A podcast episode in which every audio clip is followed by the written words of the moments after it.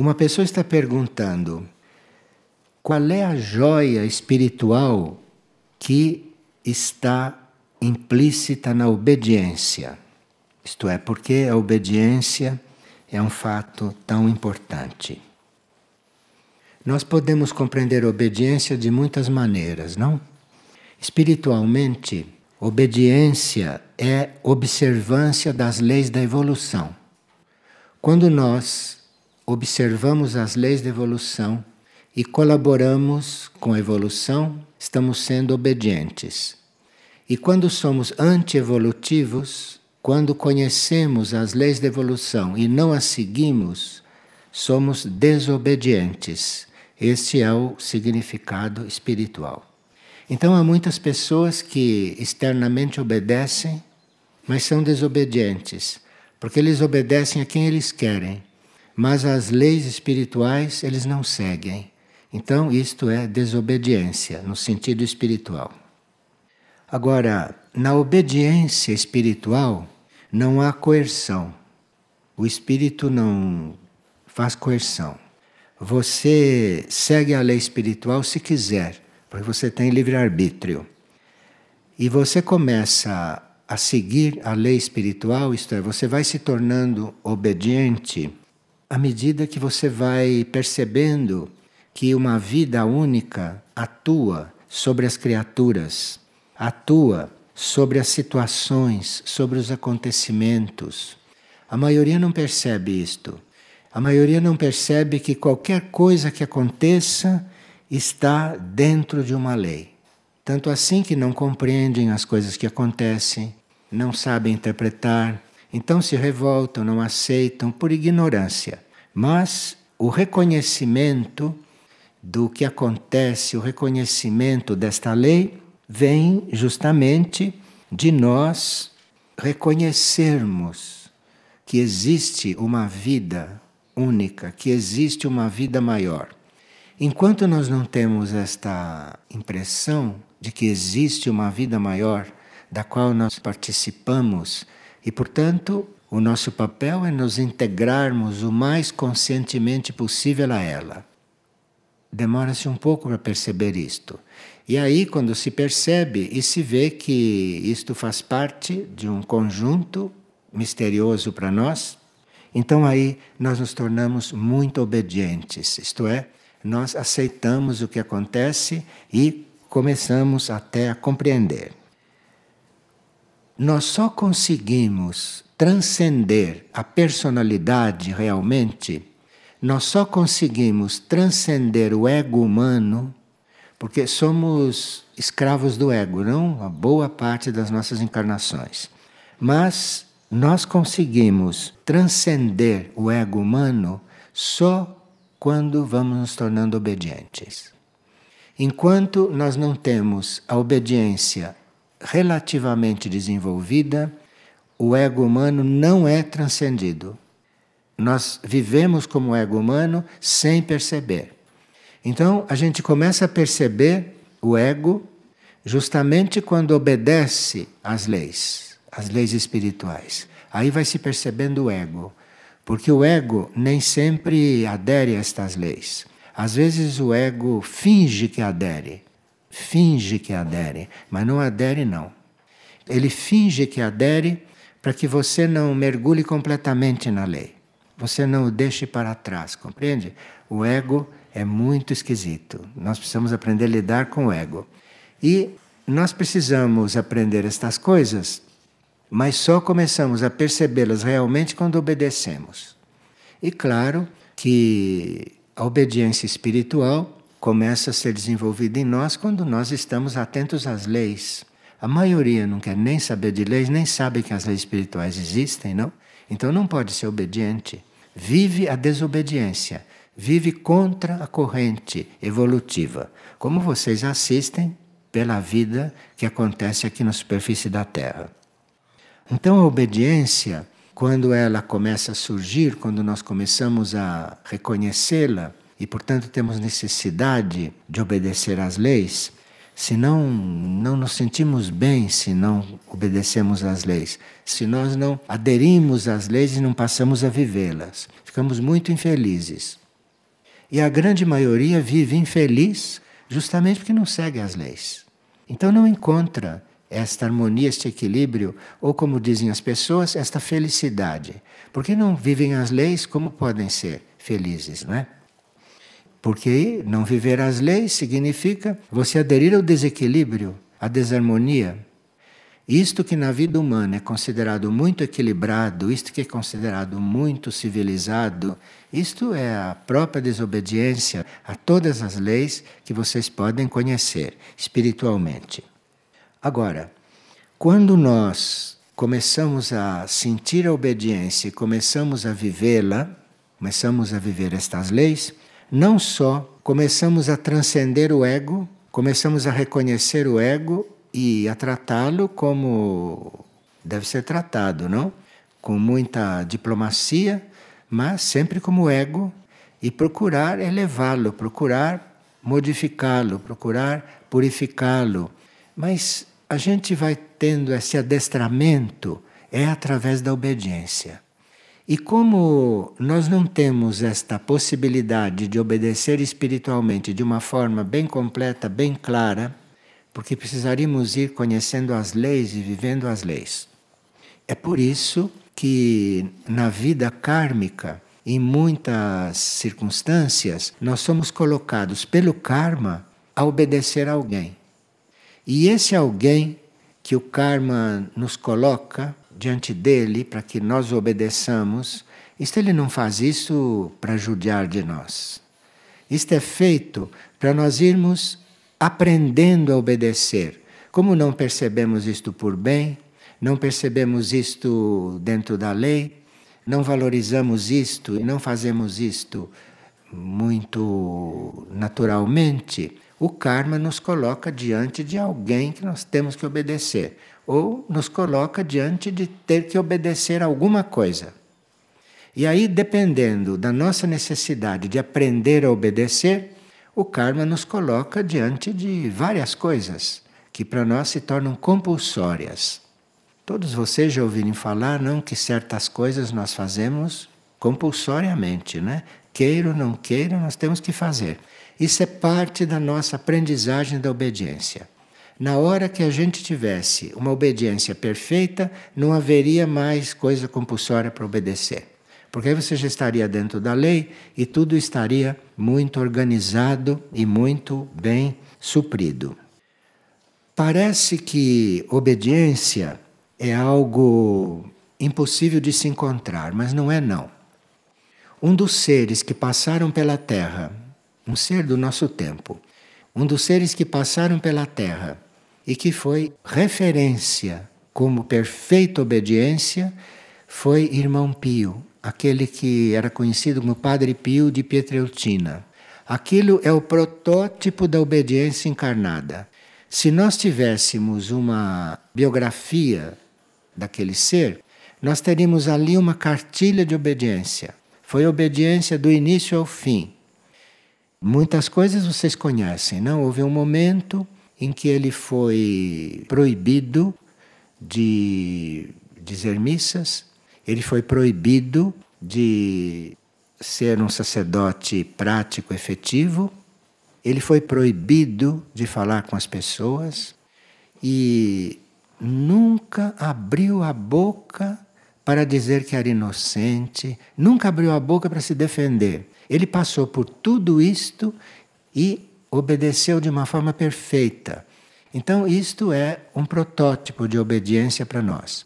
Ele sabia o valor da obediência e ainda agradecia por quem fazia isto tudo para ele, por lhe dar esta oportunidade de obedecer até este ponto.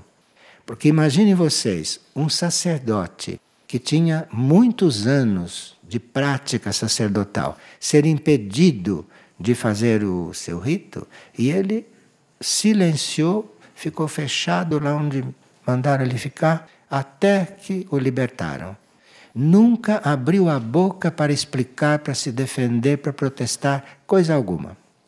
E isto certamente deve ter acontecido por muitas questões que para nós são misteriosas, não que desconhecemos, mas que para quem assistiu isso e foram milhares e milhares de pessoas que conheciam isto, isto deve ter influenciado muito e deve ter feito um grande trabalho pelo planeta. Um dos grandes ensinamentos que nós conseguimos através da obediência é chegar ao silêncio. Irmão Pio devia estar sabendo disto, e enquanto ele tinha que obedecer tudo, ele estava se aperfeiçoando no silêncio, no silêncio interno, e ele sabia disto. Então, isto para ele era uma grande oportunidade. E a obediência nos leva ao silêncio. A obediência aceita, realmente aceita, não a obediência mal aceita, mas a obediência aceita nos leva ao silêncio interior. É um caminho reto para o silêncio interior. E também para irmos descobrindo aspectos da verdade, aspectos da verdade que nós desconhecemos. De forma quando ele era levado a obedecer, inclusive a não exercer o seu magistério, quando ele era levado a obedecer, ele estava sabendo o que estava fazendo, não? E deve ter se aperfeiçoado muito no silêncio e nas coisas da verdade que ele buscava, porque todos nós buscamos a verdade, não? Em diferentes graus, em diferentes níveis. E certas verdades, para serem encontradas, necessitam muito exercício da obediência. Por exemplo, se nós estamos buscando a verdade, você não encontra um gramo de verdade, além daquilo que você já sabe, se você não é obediente não encontra mais do que aquilo que você tem da verdade. De forma que é um, uma grande escola isto tudo. Houve um, um grande instrutor que disse: Deus mais quer em ti o menor grau de obediência e de entrega do que quantas obras você possa realizar. Você pode realizar milhões de obras, mas se você fosse um pouquinho obediente, isto talvez valesse mais do que todas as suas obras. Isto é uma coisa que se conhece. Em princípio, a obediência é uma etapa que a gente vai assumindo porque quer. Mas, à medida que nós vamos nos aperfeiçoando nesta obediência, ela vai se tornando uma necessidade para nós. E aí o indivíduo obediente não pode mais deixar de ser. Não consegue. Porque ele percebe o alimento que vem dali, ele percebe o que acontece com ele internamente nesse estado de obediência e aquilo se torna para ele uma necessidade. E aí, nesta necessidade de viver esta obediência, bem, nós falamos no começo que obediência é conhecer as leis maiores, não as leis espirituais, as leis cósmicas. Claro que alguém que está num grau elevado de obediência começa a conhecer as leis cósmicas, porque já está preparado para segui-las. E aí começa uma trajetória com a consciência cósmica. Então, a obediência é o alimento de todo ser evoluído. Um ser evoluído quando está numa situação de fazer com que os outros obedeçam, ele precisa se trabalhar muito, porque ele gostaria de estar no lugar de quem deve obedecer. Se ele pudesse, ele trocava. Está levando outra obediência como serviço. Então, isto foi uma pergunta muito interessante para nós. E uma pessoa está perguntando se das sete mônadas que nós somos, Seis delas nós nada sabemos. É? Temos consciência de nós como indivíduo, de uma mônada. Se você tem a sua consciência como indivíduo, você está consciente de uma mônada. Do que você é nas outras seis, que é um ser cétuplo, não? você desconhece.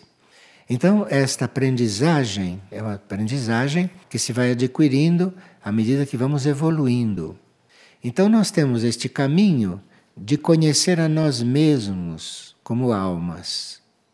Aí a nossa alma, esse nosso núcleo anímico, vai nos levando ao conhecimento do espírito, da mônada. A alma vai nos levando ao conhecimento da mônada, porque ela já descobriu a mônada, ela já está sintonizada com a mônada. Então nós vamos nos elevando no nível da mônada. E aí, quando nos descobrimos como ser monádico, como espírito, como ser espiritual, começamos a conhecer o resto de nós, as outras sete. E esta pessoa pergunta se nós temos consciência destas sete mônadas. Bem, segundo o que ela escreveu na agenda, a mãe tinha consciência. E ela tinha consciência de tudo aquilo que ela era. Não só isso, mas ela, uma vez, encontrou outras cinco, que eram ela, encarnadas, em corpos diferentes, em pessoas diferentes. E foi muito cômico, porque ela foi sendo apresentada para as outras monas que estavam encarnadas e tinha que tratá-las normalmente. Não, é? podia dizer eu sou você, porque não sei em que grau estavam as outras. Não deviam estar muito longe dela. Mas tanto assim que o destino não e o plano reuniu cinco para uma tarefa e explicou para ela que ela sozinha não poderia cumprir, precisava das outras e aí juntou as cinco, todas encarnadas para uma determinada tarefa. A consciência das demais mônadas é um estágio muito avançado, né? E a mãe tinha esta consciência e pode ser que outros instrutores também tenham tido, mas não cabia a eles nos instruir sobre estas coisas. Porque a humanidade tem que primeiro aprender a ser alma, depois tem que aprender a ser mônada, então, são muito poucos os que podem ter a notícia de que são sete mônadas. Imagina como ficaria a cabeça dessas pessoas. Nem saberiam como, como se considerar. Mas, neste trabalho, nesta evolução humana de hoje, cabe tudo isto. Cabe tudo isto porque nós somos muito assistidos por instrutores extraterrestres, não?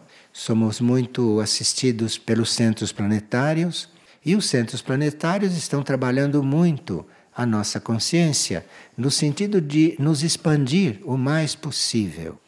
E faz parte, não, do ensinamento de Erques, do ensinamento de Mirnajá, do ensinamento de Aurora, faz parte tudo isto.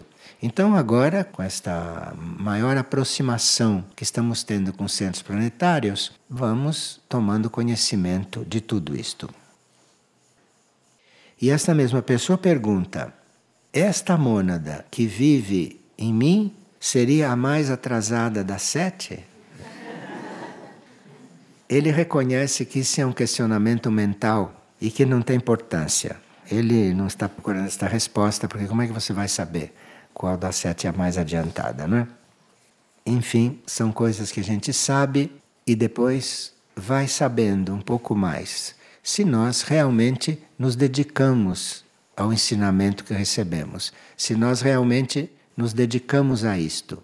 Porque nós temos a tendência para ouvir uma coisa e ouvir, sai pelo outro ouvido, continua vivendo da mesma forma. O que você ouve é para transformar a sua vida. Se você ouve e sai pelo outro ouvido e a sua vida continua a mesma, você não tem possibilidade por lei de continuar recebendo ensinamento. Não tem possibilidade de compreender mais ensinamento. Mesmo que chegue ao seu conhecimento, você não tem condições de compreendê-lo, porque você não praticou aquele tanto que você recebeu e que era para você pôr em prática. Porque aquilo é um caminho evolutivo, é um caminho de desenvolvimento através justamente da obediência. Uma pessoa teve o sonho que ele se aproximou de um galho de uma árvore e ali estava um anel dependurado. E quando ele olhou aquele anel dependurado assim na frente dele, ele no sonho reconheceu que havia encontrado o que há tempo procurava e sentiu uma alegria muito grande. Então, há eu superiores que nos mandam sonhos muito interessantes, poéticos. Cada eu superior tem uma energia. Então, cada eu superior tem uma tendência diferente de nos mandar sonhos. E há seres superiores, há eu superiores, que são muito mental abstrato, que gostam muito de abstrações. Então mandam sonhos muito simbólicos. Às vezes misturam esses símbolos abstratos com elementos terrestres, como este, não, que dependurou um anel numa árvore. Ele pendurou o anel na árvore, significando a vida do indivíduo, a árvore da vida. E na árvore da vida, o sonho mostrou esse anel dependurado. Isto é, você assumiu um compromisso interno muito importante. Então te mostraram o anel. O anel é um símbolo de um compromisso. E este anel dependurado na árvore significa que isto foi acrescentado na sua vida, na árvore da vida. Você não sabe que compromisso foi esse, não? Certamente. Mas se você reconhece o sonho e se você se põe diante do sonho para aprender, pode ser que você descubra, pode ser que você tenha intuição ou que tenha outro sonho que te mostre que compromisso você assumiu, que é para não ter perigo de você não cumpri-lo. Por enquanto, o eu superior está dizendo que você assumiu um compromisso, te mostrou uma aliança pendurada na sua árvore. Então você já sabe que assumiu um compromisso. E por que, que o eu superior já não disse que compromisso é e já terminou a lição? Não. Você que tem que saber que compromisso foi, porque é muito importante você querer sabê-lo. Porque se você soubesse o compromisso que você assumiu e não segui-lo, seria muito grave. Então você já ficou sabendo que assumiu um compromisso. Agora, se você quiser realmente saber, pergunte para o seu eu interior, porque quem sabe se ele vai lhe dizer. Agora, se você corre o risco de não cumprir o compromisso, você pode ser avisado, mas não sabe qual é. Porque seria karmicamente muito mal você saber que assumiu um compromisso e não cumpri-lo. De forma que você já sabe que assumiu. Agora faça essa busca. Procure saber que compromisso foi esse, que aliança foi essa que você assumiu. E quem sabe se o seu eu interno lhe fala, lhe diz, com outro sonho ou de alguma outra maneira porque aí você vai segui-lo bem conscientemente. E uma pessoa coloca: temos um trabalho de redenção com a consciência indígena. E como faço para sentir o contato com essa consciência? Como me abrir para ela? Então, nós sabemos que o conhecimento que poderia por lei ser ministrado na Terra, sabemos que tudo aquilo que nós terrestres podemos conhecer não foi dado para uma pessoa só, e nem para um povo só, e nem para uma raça só. Todo conhecimento que estava disponível para o homem terrestre foi distribuído entre todas as raças humanas. De forma que quando nós somos racistas ou perseguimos as outras raças, ou não nos unimos com os nossos semelhantes, nós estamos deixando de conhecer aquele tanto do conhecimento que aquela raça, que aquele povo, que aquele ser guarda. E que só através da união entre nós, da união entre as raças, da união entre os povos, é só através desta união que nós vamos ter todo o conhecimento disponível para a Terra. A raça branca não tem todo o conhecimento disponível. Uma parte do conhecimento disponível está com as outras raças e uma grande parte está com a consciência indígena, que foram esses seres que a raça branca dizimou. Isto foi tudo para o outro mundo. E agora que você tem uma consciência que já sabe que está no seu caminho se intercomunicar com todas as dimensões, precisamos chegar a este ponto para recuperar aquilo que está na consciência indígena lá do outro lado. Então, se nós já chegamos ao conhecimento que temos que começar a interligar as dimensões, que temos que começar a ter a consciência em todas as dimensões, não só nessas dimensões materiais que conhecemos, mas teremos que expandir a nossa consciência para todas as dimensões. E, a uma certa altura, vamos entrar numa dimensão onde estão os instrutores da consciência indígena. Agora, esses instrutores fazem parte da hierarquia espiritual planetária, naturalmente, não?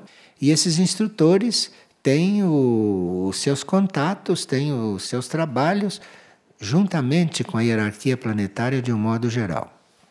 E vocês se lembram que o primeiro assunto que nós abordamos nesse trabalho, faz mais de 30 anos ou 40 anos, nem me lembro, foi o assunto da Serra do Roncador. Nós abrimos os trabalhos falando da Serra do Roncador, onde existem muitos elementos desta consciência indígena, muitos elementos desta sabedoria. E agora, com o decorrer do trabalho, não, com o decorrer do conhecimento dos centros planetários, dos retiros intraterrenos, etc., ficou explicado por que, que o impulso inicial foi através da Serra do Roncador. Inclusive, seres que eram coligados com aquilo, não? Estão nos nossos contatos de hoje, dessas coisas que nós estamos aprendendo, vem muito deste monastério lá do Roncador, onde a consciência indígena está muito presente também. Então, desde o princípio, aqui em Figueira, desde que Figueira começou, e desde que nós plantamos os primeiros eucaliptos, nós plantamos um bosque de eucaliptos e internamente oferecemos aquilo para a consciência indígena. Aquele bosque é oferecido para a consciência indígena. Depois, no decorrer do trabalho, quando vínhamos tomando consciência de tantas coisas, construímos a oca da vigília lá dentro. E o que é oca? Oca é uma construção indígena, é arquitetura indígena aquilo. Construímos a oca da vigília indigenamente, não é? E começamos a trabalhar no bosque da vigília. E hoje sabemos que a consciência indígena está bastante instalada lá, faz parte da, da hierarquia planetária que nos ajudam, que nos ensinam e tudo isso, uma grande parte está lá. E vamos ter logo três ou quatro árvores lá dedicadas à consciência indígena, especificamente para que a gente possa ter a consciência indígena representada naqueles quatro eucaliptos. Vamos colocar lá a proteção para eles e tudo, e vocês então terão uma ponte de contato com esta consciência, já que estão perguntando a respeito da consciência indígena. E essa ponte de contato ali existe, nós teremos que reconhecer. Esse contato, esta ponte de contato, ficará aberta para nós. De forma que aqueles que se interiorizarem, aqueles que hum, amarem o ensinamento, não, podem eventualmente ali estar em contato com muitas coisas que podem ser novas para nós. E uma pessoa pergunta: quando uma pessoa não possui consciência das consequências das suas ações, o karma dessa pessoa é aliviado? Bem, nós, dentro da lei de causa e efeito, estamos sempre implicados nas coisas que realizamos, não karmicamente, não só em forma de realizações, mas em forma de pensamentos também e de sentimentos. Tudo isto vai criando karma. Agora, a responsabilidade pelos nossos atos, pelos nossos pensamentos, pelos nossos sentimentos, é proporcional à consciência que nós temos.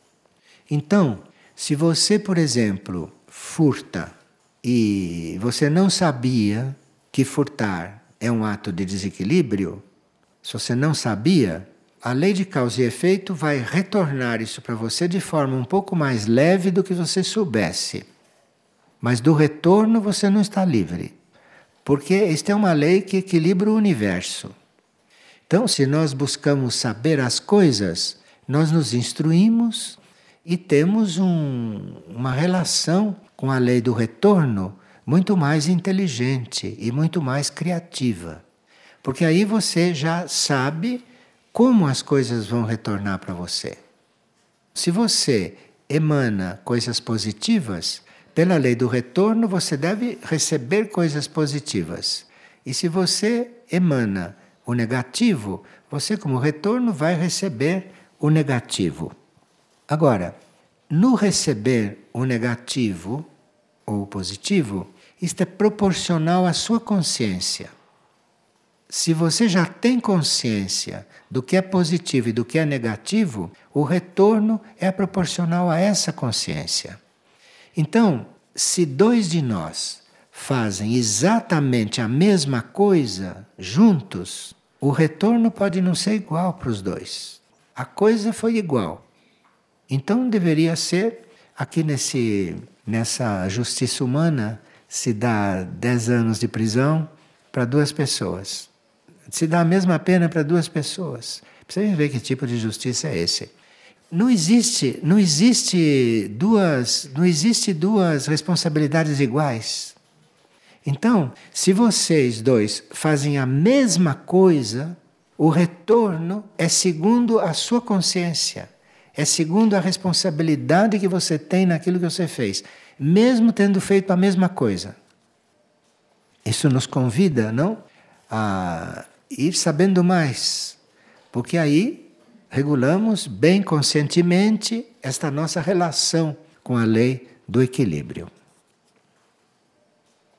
E uma pessoa sonhou que estava com as mãos, o peito, a vagina e os pés sangrando. E ela quer saber o que isto quer dizer. Você está perdendo energia. O sangue representa vida e energia. E perda de sangue é perda de energia. Então, de alguma forma, através do símbolo das suas mãos, através do símbolo do seu peito, através do símbolo que é a sua vagina e o símbolo que são seus pés, porque cada parte do nosso corpo simboliza uma coisa, não? Através desses quatro setores, você está perdendo energia. Você está deixando energia escoar. Quando a energia não é para ser escoada, a energia é para ser administrada. A energia é para ser reconhecida e administrada, a sua energia, e não deixá-la escoar. E se no sonho as mãos, os pés, a vagina e o peito estão sangrando, é porque está na hora de controlar a energia representada por essas partes do corpo. Nós lidamos com energia não é só fisicamente. Nós lidamos com energia principalmente mentalmente o tempo todo e também emocionalmente, astralmente. E o órgão físico do corpo é aquele que paga pela nossa falta de, de bom uso. O órgão paga por isto, porque o órgão, como órgão do corpo, fica fazendo parte desse processo. E por isso que ela sonhou com essas quatro partes perdendo sangue. Precisa perguntar, não é? Em que que você está desperdiçando a sua energia? As mãos, não? Simbolizam tanta coisa. As mãos simbolizam atos, as mãos simbolizam doação, as mãos simbolizam união, dependendo de como você as usa. As mãos podem significar muita criatividade, que muitas coisas nós fazemos com as mãos. Então, as mãos estão coligadas ao retorno kármico daquilo que você faz com elas. O peito, mesma coisa. O peito, não? É esse lugar que abriga o nosso coração, abriga toda esta área cardíaca. Então, o nosso peito pode estar sendo prejudicado, não? Pela nossa falta de energia cardíaca, de amor no coração. O coração está dentro do peito. O coração vai pagar diretamente. Agora, o peito vai pagar como área, indiretamente. Então, este peito, que significa também coragem, significa um aspecto do discernimento, tudo isso você precisa perguntar internamente, precisa se interessar para saber, não é? Que mudança de atitude você teria que ter nestas áreas. E os pés significam o caminho, não caminhar. São representados pelos pés. Segundo o caminho que você faz, o caminho material externo, simbolicamente, os seus pés é que vão karmicamente pagar por isto. E a vagina, obviamente, pode estar significando muita coisa, não? Isto é o que a gente tem a dizer sobre isto. Uma pessoa está perguntando se nós podemos explicar melhor sobre a retirada da hierarquia do planeta. Bem, não foi bem isto que foi dito, não é? O que foi dito é que a hierarquia planetária, a hierarquia espiritual planetária, sempre guiou muito diretamente a humanidade através dos seus veículos, através dos seus canais. Vocês veem que há obras da hierarquia planetária muito completas como a série Agni Yoga, como os livros de Alice Bailey e assim por diante. Sempre nos guiou muito. A humanidade deu uma importância muito relativa para isso. E essas obras que a hierarquia editou, que a hierarquia contribuiu, no balanço geral, na apreciação geral, a própria hierarquia considerou que não deram muita importância para estas obras. Foram poucas pessoas que tomaram nota destas coisas, poucas pessoas que estudaram, não é? Com relação ao número de pessoas que habitam a superfície do planeta. Mas nem por isso a hierarquia deixou de continuar nos ajudando. O que está acontecendo agora é que hum, a hierarquia espiritual não pode interferir diretamente e não pode participar diretamente de uma situação de caos como é esta que vai se criar. A hierarquia não pode viver no caos. Então ela vai ter que se afastar um pouco desta área de caos, que será global, ela vai ter que se afastar um pouco para prosseguir trabalhando pelo planeta e por outros trabalhos fora do planeta, pouco mais nos planos internos. E isto é possível dentro da lei porque os seres da superfície da Terra já tiveram, nesses milhões de anos que estão habitando a superfície, já tiveram instruções suficientes para, nestes momentos críticos, se guiarem, não?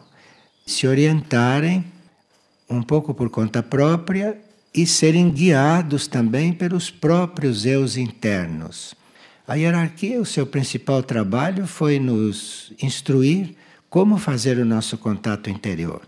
E se nós não demos importância para isso e continuamos vivendo a vida externa somente, isto é problema nosso. Se nós não conseguimos até hoje ter um contato interno, uma guiança interna, ou ter uma intuição que venha do nosso interior, é porque nós somos muito maus alunos da hierarquia, não conseguimos nem isto. Então, fomos muito maus alunos, isto sim.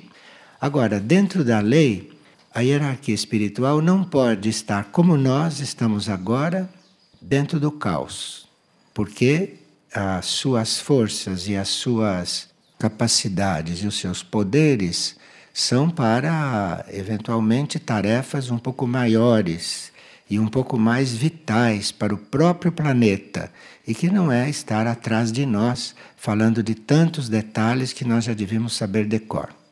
Até hoje, por exemplo, a hierarquia nos vê comendo carne de animais. Continuamos assim porque fomos sempre péssimos alunos.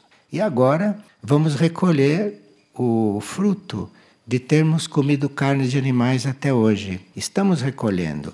Nosso cérebro, a nossa mente, o nosso mundo interior não consegue fazer um contato interno, porque está completamente obstruído por toda essa proteína animal, por toda esta agonia do reino animal, por todo este sofrimento dentro das células, dentro das células cerebrais, dentro das células do corpo. Então nós estamos recolhendo o resultado de tanta desobediência ou de tanto desinteresse, não é, por tudo aquilo que nos foi ensinado. Mas essas hierarquias que devem se voltar um pouco mais para assuntos mais planetários, porque é a hierarquia espiritual do planeta, então tem que olhar também o planeta. E o planeta parece que vai necessitar deste grupo todo espiritual trabalhando muito diretamente com ele. Mas isso não quer dizer que nós somos abandonados. Como se diz, temos todas as instruções, é só segui-las. É um pouco tarde? Para alguns é. Mas, como nós estamos também sendo trabalhados para entrarmos num outro tipo de tempo, não nesse tempo material que nós usamos, que temos que olhar o relógio para contarmos o tempo. Isso chama-se tempo material, que é baseado nesses movimentos de rotação, translação da Terra e tudo isto. É um tempo ilusório, é um tempo material e ilusório. Nós estamos sendo conduzidos internamente para o tempo real. Tempo real que não é esse material das horas que passam nem dos anos que passam. No tempo real ninguém fica velho, no tempo real ninguém é jovem. No tempo real somos essências imateriais e somos mentes muito purificadas, muito amplas, que podemos perceber a eternidade nós já teríamos condições de estar experimentando estas coisas se não tivéssemos comido tanta carne que nos deixou densos demais durante tantos milênios. E outras coisas também, não é, que andamos fazendo e que fazemos como hábito, não é, que impedem de nós estarmos em uma situação mais lúcida, de estarmos um pouco mais lúcidos diante dos problemas atuais. Mas isto não é uma coisa que deva nos preocupar, porque nós temos dentro de nós uma essência divina, temos dentro de nós um ser divino, uma essência muito pura e como se diz que os últimos serão os primeiros, isto é uma lei, quem sabe se nós que somos os últimos, de repente, poderemos ser os primeiros. Isso está escrito na lei. Agora, como é que a gente de último passa a ser o primeiro? Como é que acontece isto? Deve ser pela fé de que isto é verdade, porque se eu duvido que isto é verdade, então acabou, então está tudo prejudicado. Mas se eu tenho fé que uma coisa incompreensível é verdade, se eu tenho fé que uma coisa que eu não conheço, que eu não sei o que é, existe, se eu tenho fé nisto, tudo é possível. Tudo é possível. Agora, se eu tenho uma dúvida, por aí já entra todo aquele mofo que é a nossa cultura, a nossa civilização e aquilo que nós fizemos de todas as leis que conhecemos, que percebemos e que deveríamos ter vivido. Então tem esse mofo que entra pela primeira abertura. E essa primeira abertura é a dúvida. Então precisa ter muito cuidado com a dúvida. Nós precisamos, nesses momentos que representam o final de um ciclo, final de um ciclo, onde as coisas estão se acelerando muito, nós teríamos que eliminar as dúvidas, porque as dúvidas são da mente.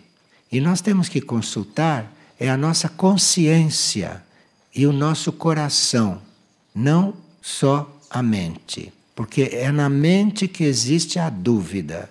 Em nenhuma área do nosso ser existe a dúvida, só na mente. Então, se você transcende a mente, se você tem a decisão de transcender a mente para começar a ver as coisas de outra forma, tudo pode acontecer. Tudo pode acontecer mesmo agora.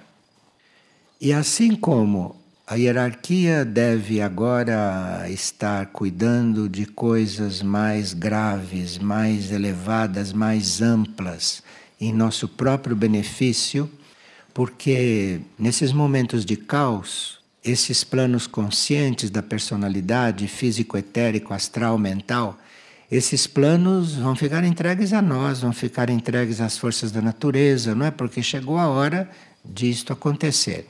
Agora, as hierarquias se estão se aprofundando, se as hierarquias se estão conduzindo para outros níveis de problemas, para outros níveis de assuntos, para outros níveis de tarefa, nós devemos encontrar essas hierarquias normalmente nos nossos níveis mais profundos.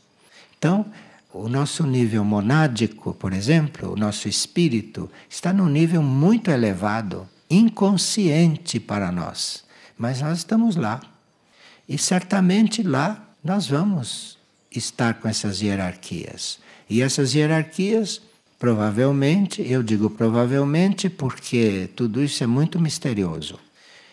Nós provavelmente reencontraremos todos esses irmãos mais conscientemente do que aqui, se as nossas mônadas, se os nossos espíritos já estiverem despertos para estas coisas. Porque mônada também evolui, espírito também evolui. Então, aquilo que nós deixamos de ver aqui, deixamos de contatar aqui, podemos contatar em espírito, podemos contatar em nível monádico, não é? Porque as nossas mônadas também vivem em grupo, as nossas mônadas têm linhagens, cada linhagem monádica tem os seus guias, e acima das nossas mônadas nós temos um núcleo, o regente, que é aquele que rege todas as mônadas, de forma que é só nós, como últimos, fazermos um último esforço e de repente chegamos lá. Mas para isso precisa que a gente esteja realmente decidido e que não tenhamos outras prioridades. Esta é a situação. Nós, enquanto tivermos várias prioridades, é sinal que não temos nenhuma. Porque a prioridade da vida é uma só. Então, quem tem outras prioridades, não sei de que vale isto. Se tem outras várias prioridades, está enganado, porque a prioridade da vida é uma: é encontrar a Deus dentro de si próprio é encontrar o próprio eu interior. Esta é a única prioridade que nós temos. E na fé de que encontrando este ponto, de que encontrando esse nível, vamos ser perfeitamente guiados. E não vai haver dificuldade alguma, em coisa nenhuma e em nenhum nível. Esta que é a única prioridade. Então, como os últimos serão os primeiros, vamos ver se a gente faz um verdadeiro apelo honesto, sincero, real, não é? Para este núcleo profundo, mas estando disposto a eventualmente viver outra vida e não aquela que vivemos.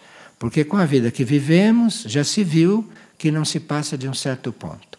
E nesses momentos de caos, a vida que nós vivemos nada representa. As coisas que nós sabemos de nada servirão porque são situações completamente novas. E aquilo que será o nosso processo de transformação nesses momentos, porque devem ser momentos muito instrutivos para nós, não? Então, o processo de transformação nesses momentos, claro que seria mais real se fosse guiado por dentro de nós mesmos. Porque eu não sei se vai haver médicos, engenheiros, contadores, técnicos. Não sei se essas pessoas saberão lidar com aquilo que vai acontecer. Nunca passaram por isso? Quando passaram por isso, que foi na Atlântida, já faz tanto tempo que isso foi para o inconsciente, passou a ser coisas muito internas nossas e que já foram transformadas em outras capacidades. E também não nos lembramos de uma outra experiência que tivemos que foi na Lemúria. Também não nos lembramos, mas isso tudo deve estar já assimilado por nós e já transformado em outras capacidades. Bem, aqui tem uma pergunta a respeito de um atributo do monastério que diz: reconhecer quando Sírios os enviar os que estiveram presentes no princípio. É do grupo da transcendência, número 11. Então, isto de que a hierarquia espiritual está se elevando, isto é verdadeiro. E claro que a hierarquia de Sírios, uma das hierarquias mais elevadas do universo, e este Sirius é o regedor do Sol, regedor de vários sistemas. E o atributo diz que nós devemos reconhecê-los, porque eles já estiveram aqui no princípio, como seres de muitas outras grandes estrelas estiveram aqui no princípio porque senão a Terra não conseguiria sobreviver. Então houve esse afluxo de energias estelares, não? Em colaboração com o Sol, que é o regedor do sistema, em colaboração com o Sol, sempre estiveram aqui. Agora, esses deverão voltar. Não sabemos em que nível, mas deverão voltar. E nós teríamos que reconhecê-los. Teríamos que reconhecer quando algo está aqui e não é da terra, e algo que está aqui e que é da terra. Nós já devíamos ter esta capacidade, porque senão arriscamos não ver estes que virão agora no fim. Então, reconhecer quando Sirius os enviar, os que estiveram presentes no princípio, está no grupo da transcendência está no grupo da transcendência não por acaso, porque isto é um fato transcendente. Ninguém vem de Sírios e escreve na testa: Eu sou siriano. Ninguém faz isto. É preciso que o ser estando aqui, ele deve passar por uma espécie de não amnésia no caso de um siriano, mas ele passa por uma espécie de preservação de forma que ele pode estar aqui, pode estar agindo aqui e pode não ter total clareza do que ele é. Ele vai ter aquela clareza que seja suficiente para ele poder agir como um não terrestre. Mas ele não vai aqui tomar consciência de tudo o que ele é, porque é desnecessário. Ele vai tomar consciência daquela parte dele que vai servir aqui. Claro que ninguém está com isso escrito na testa, não é? E mesmo aqueles que vão se reencontrando, sendo de outras áreas do universo, vão tendo isto como uma nova experiência para eles. Ter que se reencontrar completamente. E não vai se reencontrar completamente, vai se reencontrar naquilo que ele vai ter que usar aqui. E as outras coisas vão depender da sua própria evolução. E nós temos acesso a tudo isto, porque é de lei, temos acesso nos planos internos. Temos acesso é nos nossos planos interiores. E é por isso que se diz: esteja atento na sua vida de sono, porque durante o sono podem acontecer muitas coisas que na sua vida de desperto não pode acontecer. Você durante o sono pode se dar conta de muitas coisas Enquanto você está com os olhos abertos e pensando que está completamente vivo e desperto, quando não está, você não vai poder nem perceber. Então, o sono é muito importante para nós nesses momentos. Temos falado muitas vezes sobre isto. O sono. E os momentos de silêncio, os momentos de calma, os momentos de recolhimento. Vocês veem que temos estudado bastante nesses últimos tempos, não? O nosso trabalho de visão de quadros, não é visão de seres, de fotos, isto tudo nos ajuda através da vibração que emitem, não é? A nós entrarmos num outro foco, entrarmos num outro foco. E é por isso que pela primeira vez nós começamos a colocar em todas as áreas essas fotos grandes, em tamanhos grandes, dos crop circles, que são uma das ferramentas que nós temos neste fim de ciclo. Ferramentas que nós temos para nos conectar com coisas transcendentes.